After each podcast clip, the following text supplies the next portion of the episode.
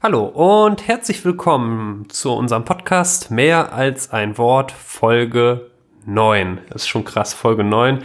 Wir haben gerade mal geguckt, oder ich habe gerade mal geguckt, was wir denn alles schon gemacht haben und auch erlebt haben. Und das ist ja insgesamt, wir schon die 1000 Hörerzahl des Gesamtpodcasts, also 1000 Aufrufe hatte der Gesamtpodcast schon geknackt haben, was also aus meiner Sicht total die coole Zahl ist.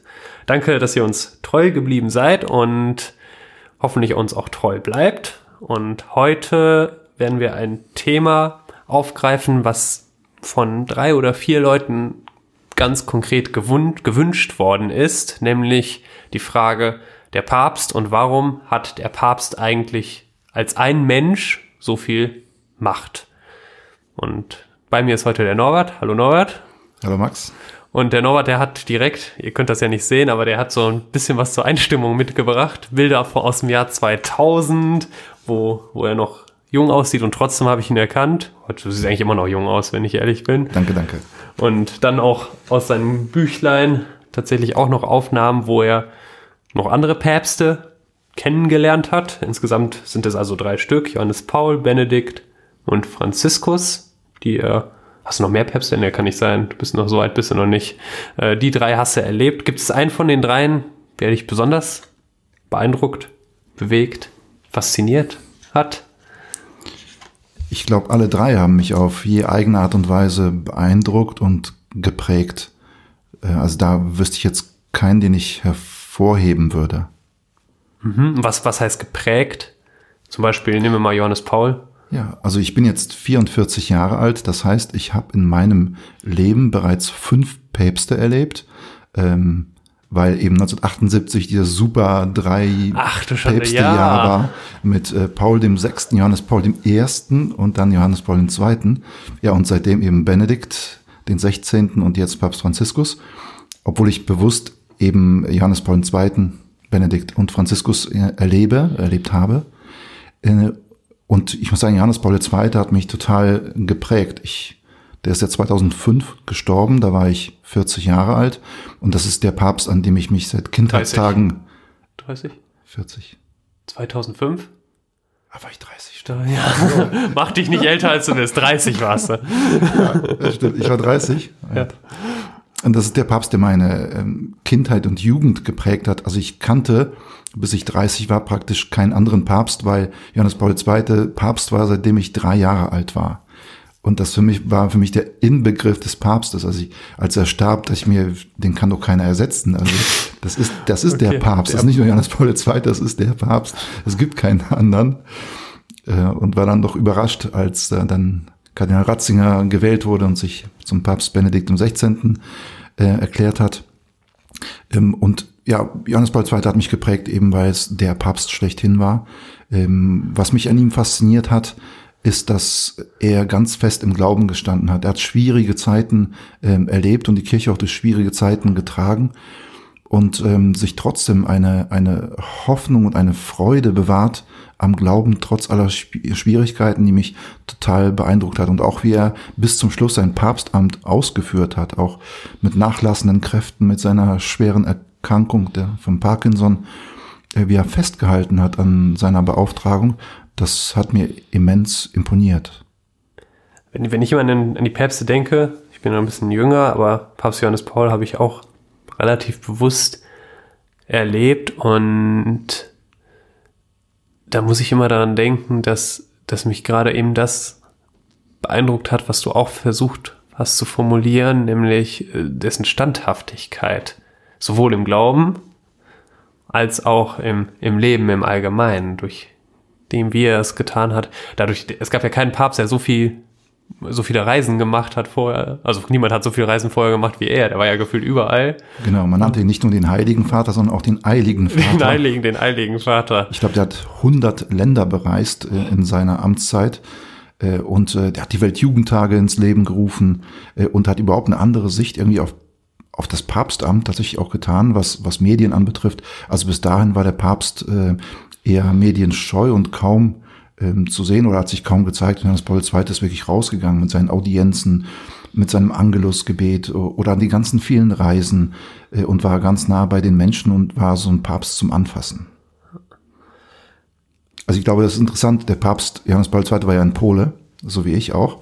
Und ich glaube, wenn man nach Polen fährt, also irgendwie gefühlt hat fast jeder irgendwie ein Foto mit ihm, äh, der schon mal in Rom war oder wo der Papst in Polen zu Besuch war. Also so viele Leute haben irgendwie ein Foto mit diesem Papst, was mir auch nochmal zeigt, äh, in wie, mit wie vielen Menschen der in Kontakt gekommen ist. Mhm. Also was, was auch dazu führt, dass, das kann ich 2010, 2010 war ich glaube ich in Polen, oder 2011, doch 2010 war ich in Polen und also in jeder Kirche, äh, da gab es ja eigentlich schon Papst Benedikt.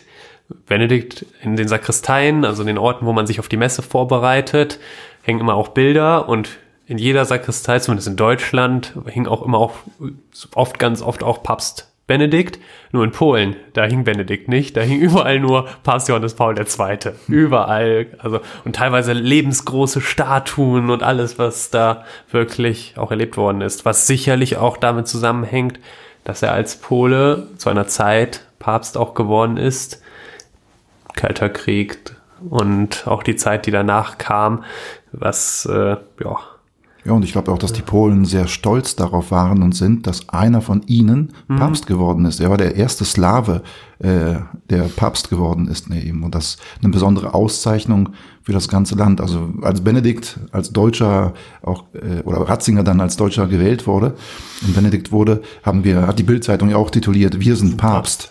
Aber das war nur ein Spruch. Gefühlt war es für die Menschen nicht so. Aber in Polen tatsächlich, glaube ich, äh, dieses Gefühl: Ah, jetzt schaut die Welt auf uns, auf uns Polen. Wir sind wirklich Papst. Du hast vorhin Benedikt gesagt. Benedikt hatte ja oft rote Schuhe an und früher war es so, als ich noch zur Schule gegangen bin, dass mir immer gesagt würde, ja, Max, du wirst irgendwann mal Papst mit Sandalen, also in Kritik an diese roten Schuhe, die er hatte. Äh, eigentlich kam das für mich so gedanklich nie wirklich in Frage. Also Priester vielleicht schon, aber Papst, um Gottes, also will ich, will ich auch wirklich nicht, auf keinen Fall. Hast du, hast du mal dran gedacht, nicht Papst zu werden, aber dran zu denken, wie wäre es wohl, wenn du Papst wärst? Nicht ernsthaft. Äh, also einige machen scherzweise schon mal so eine Anmerkung, oh, aber du wirst Papst werden oder so. Äh, okay. Was ich aber für, erstens für Quatsch finde. Zweitens könnte ich mir das gar nicht für mich vorstellen. Äh, also ich bemitleide jeden, der sie dieses Papstamt annimmt, weil es, glaube ich, ein ganz, ganz schweres Amt ist. Ähm, und ich würde dem gar nicht, glaube ich, standhalten können ähm, so eine schwierige Aufgabe zu erfüllen, die gesamte Weltkirche mit über einer Milliarde ganz verschiedener Menschen und Kulturen mhm. zusammenzuhalten in dieser einen katholischen Kirche. Und darüber hinaus wirklich, ähm, eigentlich schließt man mit seinem Leben mehr oder weniger ab, ab, wenn man Papst wird, weil man, ja, man gibt ja sein Privatleben komplett ab mhm. äh, und wird eine mediale Person, die Einführungsstrichen eingesperrt ist im Vatikan und ab und zu mal Reisen macht, äh, wenn sie es möchte, aber ansonsten ziemlich äh, eingeschlossen lebt. Und man merkt es an Papst Benedikt, der zurückgetreten ist, dass der nicht einfach seinen Ruhesitz in, dann in Deutschland, in Bayern haben kann, äh, nachdem er halt nicht mehr Papst ja, ist, weil, seine, weil seine Sicherheit nicht, nicht gewährleistet werden könnte tatsächlich. Ne? Ähm, so und selbst obwohl er nicht mehr Papst ist, lebt er im Vatikan praktisch äh, eingekerkert, könnte man sagen. Aber er kann tatsächlich nicht, nicht frei bewegen. Und ich glaube, das würde mir komplett fehlen, dass ich mich nicht einfach überall frei bewegen kann. Ähm, weil, äh, ja, nee, also es, wenn ich, ich würde nie meine Freiheit gegen das Papstamt tauschen. Okay, der Tausch wird so hoch. Wobei interessanterweise gibt's ja so Geschichten von Papst Franziskus, der seine äh, Leibgarde auch ziemlich ins Schwitzen bringt, indem er dann spontane Spaziergänge einfach macht, ohne irgendjemandem Bescheid zu geben und solche, solche Sachen, um sich irgendwie doch noch ein bisschen, klar, ein bisschen Freiheit zu bewahren. Du hast vorhin sowas gesagt, ein Papst muss die gesamte Weltkirche leiten oder führen oder hat die im, Blick behalten. Das ist vielleicht einer der Gründe, warum es einen Papst gibt. Was gibt es noch für Gründe? Warum gibt es überhaupt einen Papst? Das Papstamt bei uns in der Kirche hat eine sehr lange und wechselvolle Geschichte. Also der Papst, das Papstamt, wie wir es kennen, war nicht immer so. Äh, es lässt sich zurückführen auf Petrus, den man den ersten Papst nennt, und Jesus, der ähm, zu Petrus einmal gesagt hat, du bist der Fels und auf diesen Felsen werde ich meine Kirche bauen. Also sozusagen, du bist der Anführer. Wobei viele Theologen ja auch bestreiten, ob das Jesus wirklich gesagt hat oder ob das nachträglich mhm. zur Legitimierung des Papstamtes äh, Jesus in den Mund gelegt wurde. Aber der kirchlichen Lehre nach nehmen wir an, dass es tatsächlich ein Wort Jesu war und ein Auftrag. Ähm, und auf dieses ähm, Papstamt beziehungsweise diese Aufgabe, die Jesus ähm, Petrus übertragen hat, haben sich alle weiteren Nachfolger gestützt, wobei ich weiß nicht, ob auch nach Petrus sich wirklich die Bischöfe, die Nachfolger des Petrus als Päpste einer Universalkirche angesehen haben oder nicht einfach als Bischöfe von Rom. Mhm. Und dieses Papstamt wurde später wichtiger, um die Einheit der Kirche zu wahren.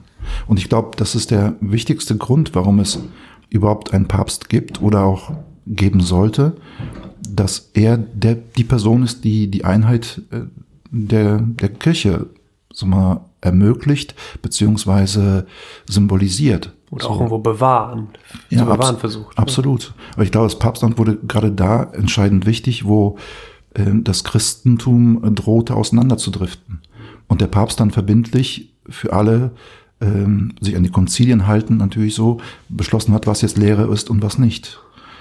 Ähm, und ich kenne zum Beispiel auch viele ähm, evangelische Theologen oder auch, auch Pasteure, ähm, die eben den Papst nicht anerkennen als den obersten äh, Anführer, ähm, sondern eher dem, demokratisch ähm, aufgestellt sind, äh, die uns aber trotzdem beneiden, dass wir so etwas wie einen Papst haben oder so jemanden, der wirklich ein Garant ist für, für Einheit und der verbindlich sagt, was jetzt die Lehre ist und was nicht. Und dass nicht jeder sein eigenes Süppchen einfach so kochen kann.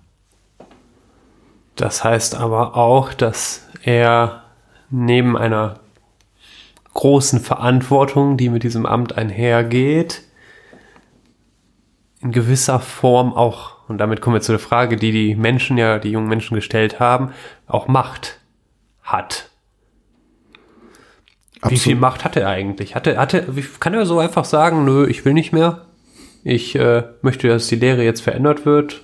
Und also, oder sagen, also weil du gerade so ein bisschen formuliert hast, ja, wenn hier und da Menschen auf andere Gedanken kommen und da die Lehre verändern möchten, die Lehre der katholischen Kirche, dann kann der Papst sagen, nö, an der Stelle geht's nicht weiter.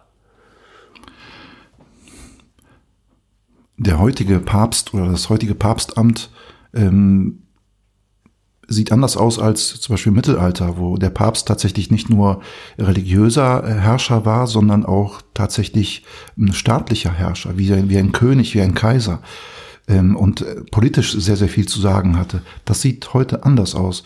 Natürlich wird der Papst zum Beispiel heute politisch gehört von anderen, gerade als Moralinstitution, ähm, wo er zu bestimmten mhm. ethischen Fragen zum Beispiel ähm, was zu sagen hat. Aber er hat nicht den Einfluss so staatlich gesehen, politisch gesehen, wie er es in früheren Jahrhunderten hatte, was auch vielleicht gut ist, weil es oft früher, gerade durch die Vermischung zwischen Staat und Kirche, sehr viel Machtmissbrauch gab, was Kreuzzüge anbetrifft und, und so weiter. Oder wie die Päpste gelebt haben. Heutzutage hat der Papst Macht über den Glauben, würde ich sagen, oder das, was Glaube äh, ist, äh, das festzuhalten. Er ist die letzte Instanz, die tatsächlich bei Glaubensfragen entscheidet. Und ähm, seit 150 Jahren ist er auch offiziell unfehlbar, äh, wie es in einem Dogma festgehalten wurde. Ähm, also er hat schon sehr viel Autorität und macht seine Stimme, zählt und entscheidet über das, was katholische Lehre ist und das, was nicht ist. Über, über Unfehlbarkeit, da kommen wir, glaube ich, gleich auf jeden Fall noch zu sprechen. Was mir bei Papst Franziskus zumindest immer in gewisser Weise so imponiert ist, dass in den ganzen Schreiben, die er da macht, Amazonas Synode, gab es ja letztens so eine Versammlung von verschiedenen Menschen, vor allem Bischöfe und so weiter, die zu bestimmten inhaltlichen Themen sich auseinandergesetzt haben. Und ein großes Thema war ja die Frage, dürfen Viri probati, das heißt, heißt also Männer, die sich bewährt haben, Diakone vor allem, die sich bewährt haben in der Pastoral, dürfen die dann zum Priester geweiht werden, sofern dies der Situation vor Ort, und wir reden vom Amazonas, nicht unbedingt von Deutschland, einem Gebiet, wo ewig lange Kilometer, also hunderte Kilometer zwischen einzelnen Gemeinden liegen und nicht genug Priester da sind, die das alles versorgen können, wäre das eigentlich eine Möglichkeit, solche Menschen Männer letztlich zu weihen. Und das Interessante ist, dass er in seiner Nachricht, das gab ja dann hinterher viel Presse auch, ja, der hat es nicht erlaubt, aber wenn man so dazwischen so alles liest, dann neigt er immer auch dazu, es offen zu halten, also nicht komplett endgültig. Also ein Papst Johannes Paul war da vom Stil ganz anders. Ein Papst Franziskus lässt mhm. immer noch so, so ein bisschen so eine Offenheit. Mhm. Das finde ich irgendwie ganz interessant, dass er da seine Macht nicht mit aller Macht durchdrückt, mhm. sondern sagt, Leute, komm, schaltet mal den Kopf ein. Wir behalten, wir bleiben im Gespräch, könnte man sagen, in der Form. Ich glaube, da zeigt sich auch so diese Demut von Papst Franziskus, dass er tatsächlich auch eine Meinung hat, aber nicht glaubt, dass seine Meinung für alle Zeiten, für alle verbindlich ähm, sein muss oder seine Einstellung und, und er hält tatsächlich Tür und Tor offen. Also er sagt, dass er zum Beispiel zu dieser Zeit, wo er Papst ist, das so und so haben möchte aber er äh, erklärt nicht verbindlich für alle Zeiten, dass es so und so zu sein hat. Ähm, deshalb äh, hält er eine Tür offen und in diesem Sinne übt er seine Macht ähm, tatsächlich nicht ähm, gewaltmäßig aus, sondern eher, wie soll ich sagen, eher offen. Hürdenmäßig, so Freundschaft, also nicht freundschaftlich, aber ja, eher so offenmäßig. Ja. Mhm was viele auf der einen Seite bemängeln und sagen, nein, er müsste eindeutiger sein, wir brauchen mehr Klarheit. Ja? Ähm, und äh, anderen ähm, ist er nicht offen genug. Ja, aber ich glaube, dass, dass Papst Franziskus sich versucht, in die Mitte zwischen den beiden Extremer, genau dazwischen hineinzubegeben und das eben versucht, das ist der Gedanke des, wofür ist der Papst da? Er hält irgendwie, er hält, er hält irgendwie die Einheit der Weltkirche. Kirche ist ja nicht nur im westeuropäischen Raum und schon gar nicht nicht nur Deutschland, sondern es gibt ja offensichtlich noch ganz andere Länder, wo die katholische Kirche eine Relevanz auch hat und er versucht sich dadurch, dass er sich in die Mitte hineinstellt, die beiden Extrempole zu, ja, zusammenzuhalten. Und das, das glaube ich, gelingt ihm auch ganz gut. So, nochmal zur, zur Unfehlbarkeit. Genau, das ist ein, ein Dogma, also verbindliche Glaubenslehre auf Deutsch. ähm, dass, äh, du hattest gesagt, der Papst sei unfehlbar, aber der ist ja nicht in allem unfehlbar. Wenn der Papst sagt, äh, Spaghetti ist das beste Essen der Welt, äh, die Aussage ist ja ganz bestimmt nicht unfehlbar. Äh, nein, äh, wenn er das von Pizza sagen würde, schon, aber nicht von Spaghetti. okay. Nein, also Unfehlbarkeit meint nicht, dass er keine Fehler macht oder äh, falsche Entscheidungen treffen kann. Der ist nur ein Mensch wie wir ja auch. Ne? Sondern die Unfehlbarkeit des Papstes meint, ähm, dass der Papst in Glaubens- und Sittenlehre äh, tatsächlich eine endgültige Entscheidung treffen kann, die für alle Katholiken verbindlich zu glauben ist.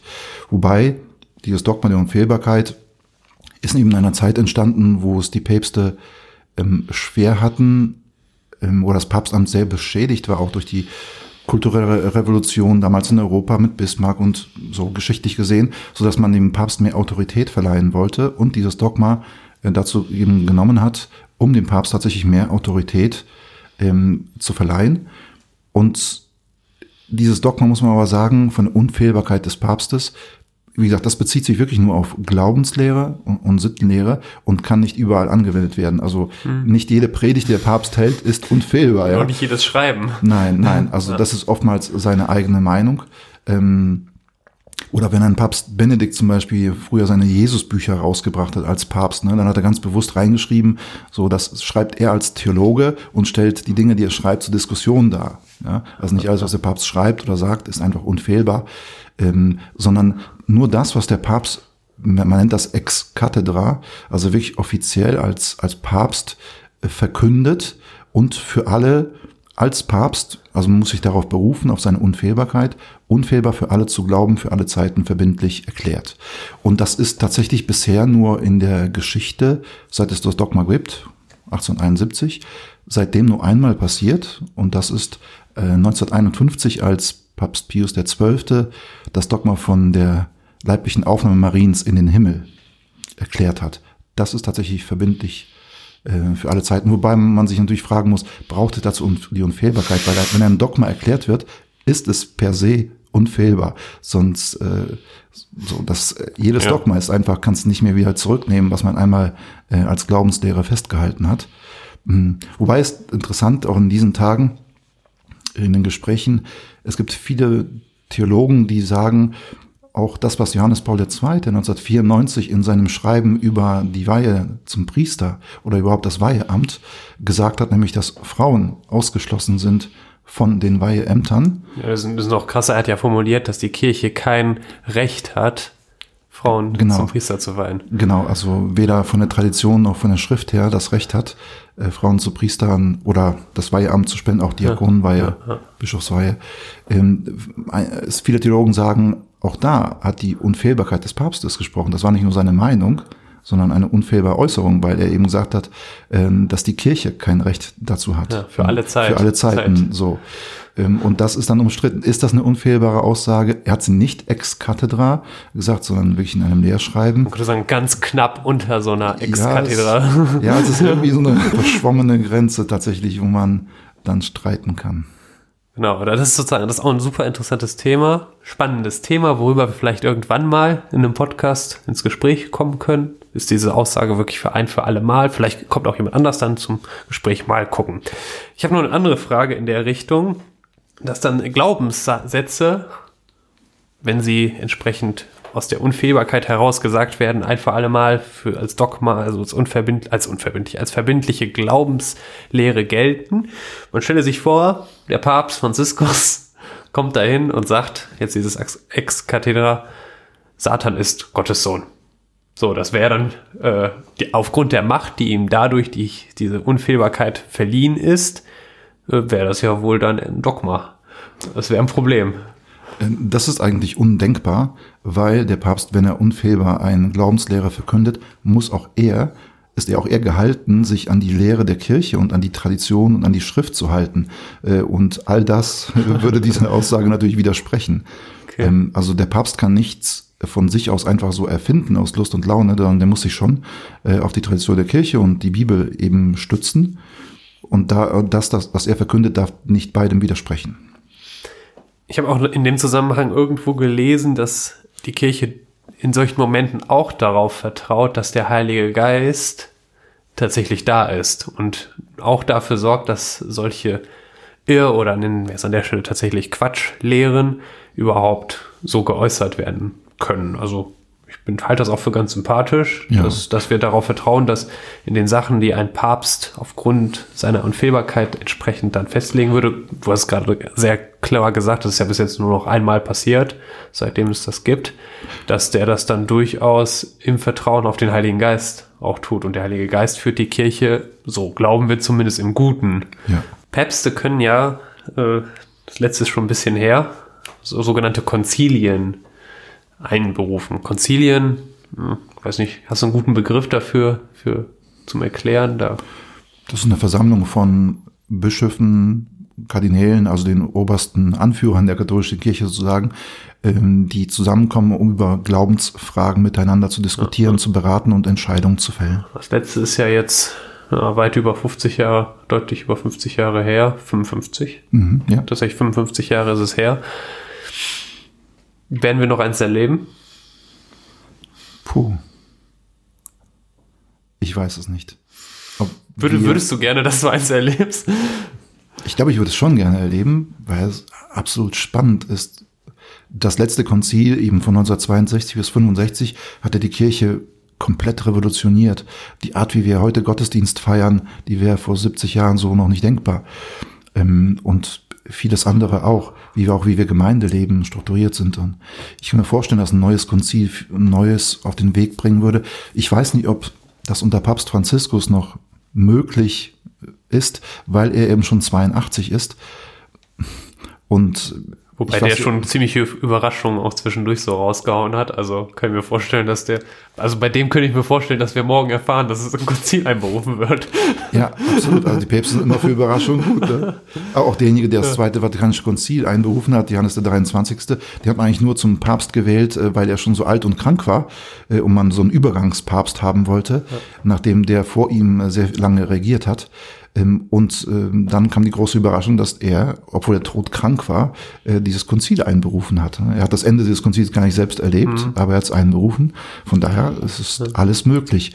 Ähm, Aber ich, wenn ich so auf Franziskus schaue, ich glaube nicht, dass das dass es sein Weg wäre, aber es ist möglich. Es ist möglich, es ist möglich. Das Schöne an Johannes 23 ist ja auch die Geschichte mit dem Fenster, dass als er gefragt worden ist, was, was das denn soll, dann zum Fenster gegangen ist, aufgemacht hat und gesagt hat, frische Luft. Ja. Es ist Zeit, hier ein bisschen frische Luft reinzulassen. Absolut, in den Mief der Kirche. In den ja. Mief der Kirche mhm. wegzuhauen. Ja. Ja. Und das war sehr mutig, weil wer die Fenster weit aufmacht, klar bekommt frische Luft, aber da kommen vielleicht Dinge eingeflogen, die man nicht haben möchte ja. in seinem Zimmer. Ja. Von daher schauen wir mal, vielleicht ich, ich kann mir vorstellen, du hast, recht, vielleicht nicht unter Papst Franziskus, aber je nachdem, wer dann kommt, dass wir noch ein Konzil auch erleben werden. Du hast vorhin gesagt, du hast fünf Päpste theoretisch erlebt, dann einen in Kindheit und Jugend. Ich hatte ja vorhin gesagt, wir haben so ein paar Fotos hier gesehen, da bist du drauf. Und wie, wie war das für dich so? Und welche hast du besonders in Erinnerung mit dieser Begegnung? Ich hatte das große Glück, den letzten drei Päpsten zu begegnen. Johannes Paul II. bin ich persönlich im Jahr 2000 begegnet, als ich noch Student war, sind wir mit anderen äh, mit Studenten nach Rom gefahren zum Heiligen Jahr und haben dort an einer Generalaudienz mittwochs teilgenommen und dann Johannes Paul II. getroffen und haben ein gemeinsames Gruppenfoto mit ihm. Wobei ich es wirklich bedauere, dass ich damals so schüchtern war, dass ich ähm, mich nicht getraut habe, zum Papst direkt zu gehen und seine Hand zu nehmen oder um einen Segen zu bitten ähm, oder ein paar Worte auf Polnisch zu ihm zu sagen als Landsmann, sondern wirklich auf dem Foto so ganz außen äh, links stehe, ähm, weil mich die Situation irgendwie so überwältigt hat, äh, diesen Mann, ähm, den ich äh, sehr bewundert habe, so, so nah an dem dran zu sein. Und nach diesem Ereignis habe ich mir geschworen, also wenn ich jemals die Chance wieder bekomme, einem Papst zu begegnen, dann gehe ich auch direkt auf den zu. Und die Chance habe ich tatsächlich bekommen. Ein paar Jahre später, da durfte ich Papst Benedikt äh, dem 16. begegnen, und zwar kurz bevor er äh, seinen Rücktritt eingereicht hat. Das war äh, 2013 im Januar. Da war ich mit Jugendlichen in Rom und durfte ihn, ich glaube, das war am 2. Januar, äh, etwas überreichen. Ähm, im Namen äh, von Jugendlichen und dann stand ich vor ihm und dann war das eine ganz große Freude, weil dieser Mann, der irgendwie in Medien ganz groß immer auf mich wirkte, der war total schmächtig und klein, so, so irgendwie vor mir und äh, ein Mensch, der auch mich sehr, sehr demütig wirkte und der einem so auf Augenhöhe begegnete, wenn ich dachte, das ist einer der größten Theologen, die wir in der Kirche haben und gescheiter Mann und Papst und ähm, der war so komplett da und irgendwie zuhörend, als wärst du ja einer von ihm tatsächlich mhm. so. Ähm, ganz auf Augenhöhe. Und das hat mich wirklich äh, tief beeindruckt. Ähm, ich habe ihn als Kardinal Ratzinger noch äh, in, in genau im selben Jahr 2000 äh, kennengelernt. Als Student. Als wir mit den mhm. Studenten bei Johannes Paul II. waren, da haben wir eine Messe mit diesem Kardinal Ratzinger äh, gefeiert. Um, und äh, nach der Messe traf er sich noch mit uns Studenten. Also ich werde nie vergessen, äh, der fragte uns so, ja, wer von Ihnen ist denn ein echter Kölner? Und von uns 30 Studenten meldete sich einer. Und dann fragte der Ratzinger, und wie heißen Sie? Und sagte er, Domagoj Vuletic. Tatsächlich der einzige kroatischstämmige, aber der in Köln geboren wurde. Das fand ich auch sehr, sehr witzig und ähm, hatte wirklich viel Humor. Ähm, und und was mich immer erschreckt hat bei dem Treffen mit Papst Benedikt XVI. dann, äh, kurz vor seinem Rücktritt, dass er, ich habe ihn etwas gebeten, und zwar wollte ich ihm ein Buch überreichen und habe ihn gebeten, ob, er mir ein, ein zweites Buch, ähm, eine Signatur reinschreiben könnte. So, und dann war hinter ihm ein Diener, äh, der dann darauf schaute und sagte, äh, nein, das dürfen Sie nicht. Und der Papst schaute mich da und sagte, ja, es tut mir leid, das steht nicht im Protokoll. Und da war ich erschrocken, wo ich dachte, es geht nur um eine Unterschrift, äh, eine Signatur. Und da lässt er sich von seinem Diener hinter ihm sagen, was er tun darf und was nicht. Er ist der Papst. Er entscheidet doch. Also wenn er schon so in kleinen Dingen sich von anderen ähm, beeinflussen lässt, was zu tun ist, was zu nicht, was im Protokoll steht und was nicht, das hat mich schon erschreckt. Ich dachte, nee, also du müsstest eigentlich freier handeln so als Papst. Ne? Deshalb war diese Begegnung so zwiegespalten. Ja. Ne, auf der einen Seite war ich sehr beeindruckt und so von seiner Nähe auch und seiner Ausstrahlung. Auf der anderen Seite schon auch etwas erschrocken, ähm, wie ja, ohnmächtig er auch war. Vielleicht mit auch ein Grund, warum er dann seine Kräfte nachließen und er zurückgetreten ist. Ähm, und dann hatte ich die große Chance, Papst Franziskus sogar dreimal persönlich zu treffen, weil ihm ich ihm ebenfalls etwas Dreimal. persönlich überreichen durfte, ja. Und äh, der hat mich wiederum total geflasht. Ich weiß, meine erste Begegnung mit ihm nach einer Generalaudienz, wo ich ihm ein Buch überreicht habe, hm, habe ich ihn gefragt, äh, ob ich ihn umarmen könnte. Und kaum habe ich das ausgesprochen, hatte ich schon seine Arme um mich und Kuss links, Kuss rechts. Und, das Stand bestimmt im Protokoll. ja, das wäre bei Benedikt gar nicht denkbar. Also, ja. Bei Benedikt habe ich seine Hand geküsst, seinen Ring, ja. seinen Papstring. Ne? Und Franziskus so ganz, ganz volksnah. Ähm, oder ich habe gesehen bei einer Generalaudienz, wie Papst Franziskus durch die Menge in Rom auf dem Petersplatz fuhr äh, und irgendeiner in der Menge hielt so ein weißes DIN A4-Blatt mit einem Stift in der Hand. So, und der Papst ließ anhalten und hat auf diesem DIN A4-Blatt äh, blanko eine Unterschrift gegeben. Wo ich denke, hey, what's that? Ja, da, da könntest du jetzt jedes, da könntest du jetzt schreiben, äh, Jesus ist, Jesus ist Satans Sohn oder so, ja. Der Papst hat unterschrieben. Da dachte ich, ey, der, der Mann kennt kein Protokoll. also, hier, was ist das denn? Da habe ich gemerkt, ja, es ist sehr viel unterschiedlich. Sehr unterschiedlich. Je nachdem, wie der Mensch ist, füllt er sein Amt aus. Ne?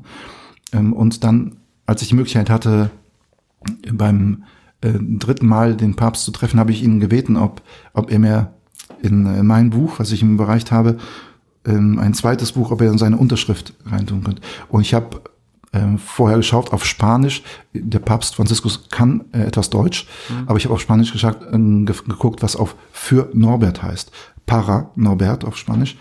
Habe ihn gefragt, ob er schreiben könnte, Para Norbert. Und er schaut mich an und sagt, nein, für Norbert. Ja, ein schlauer, ein schlauer Typ auch. Ja. ja, aber auch wie geistig präsent er ist, so zu merken, wir vor ihm ist. Und das, das ist das Beeindruckende auch an Franziskus. Du kannst in der Schlange der Menschen bei einer, nach einer Generalaudienz, die ihm persönlich begegnet, der Hundertste sein. Der behandelt dich so, als wärst du der Erste, der vor ihm ist.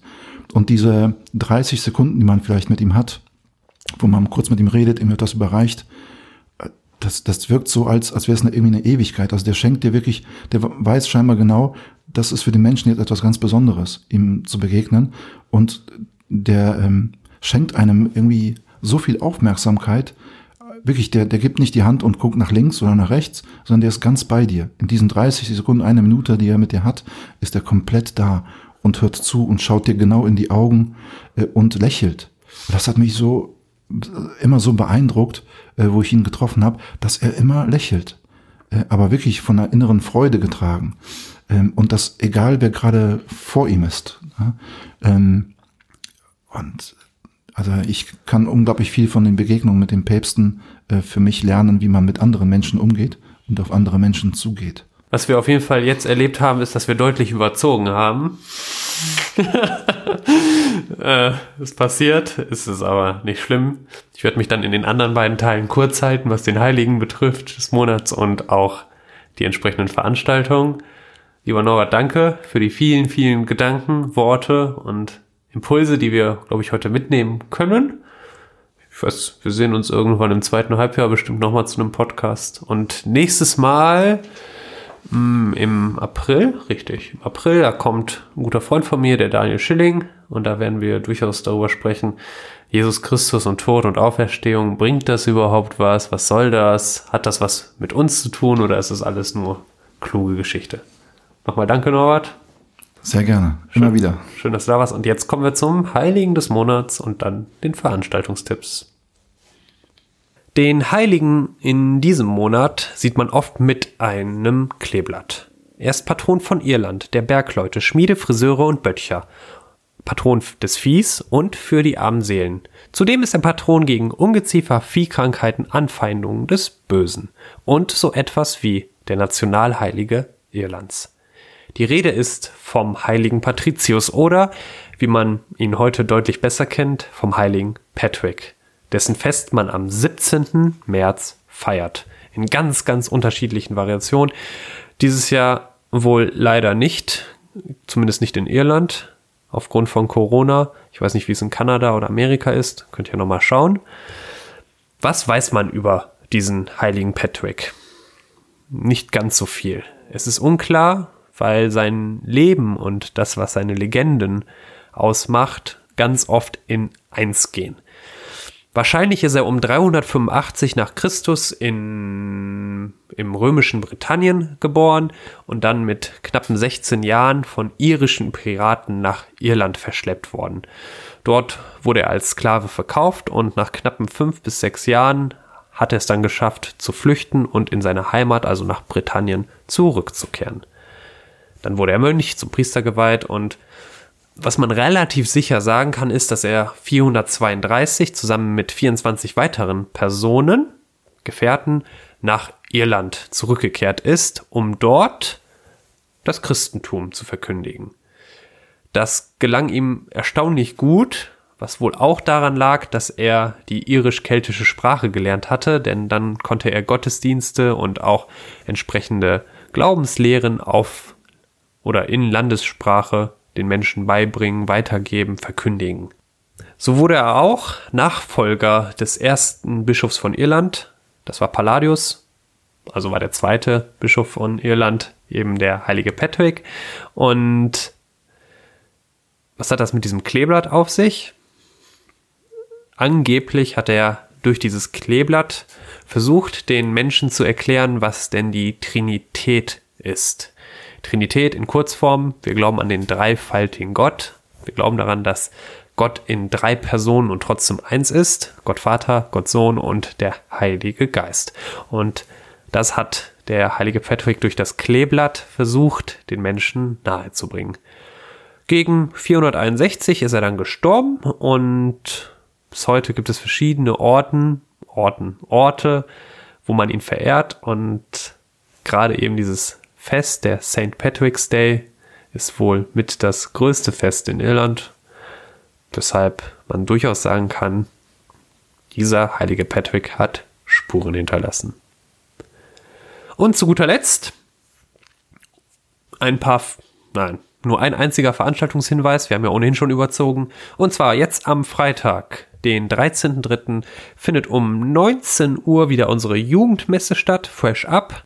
Das Ganze in der Botschaft und zwar tatsächlich in der Botschaft, so eine Form Sofamesse. Kommt vorbei, 19 Uhr, die Botschaft, Schlossufer 3, Düsseldorf, Altstadt. Und alle weiteren Termine findet ihr wie immer auf unserer Homepage, aktuell noch frech und frisch.de. Mal gucken, wie lange. Jedenfalls danke fürs Zuhören und bis bald. Euch noch eine gute Fastenzeit und dann eine wirklich gute Osterzeit. Nein, Quatsch. Wir hören uns auf jeden Fall noch vor Ostern. Bis dahin.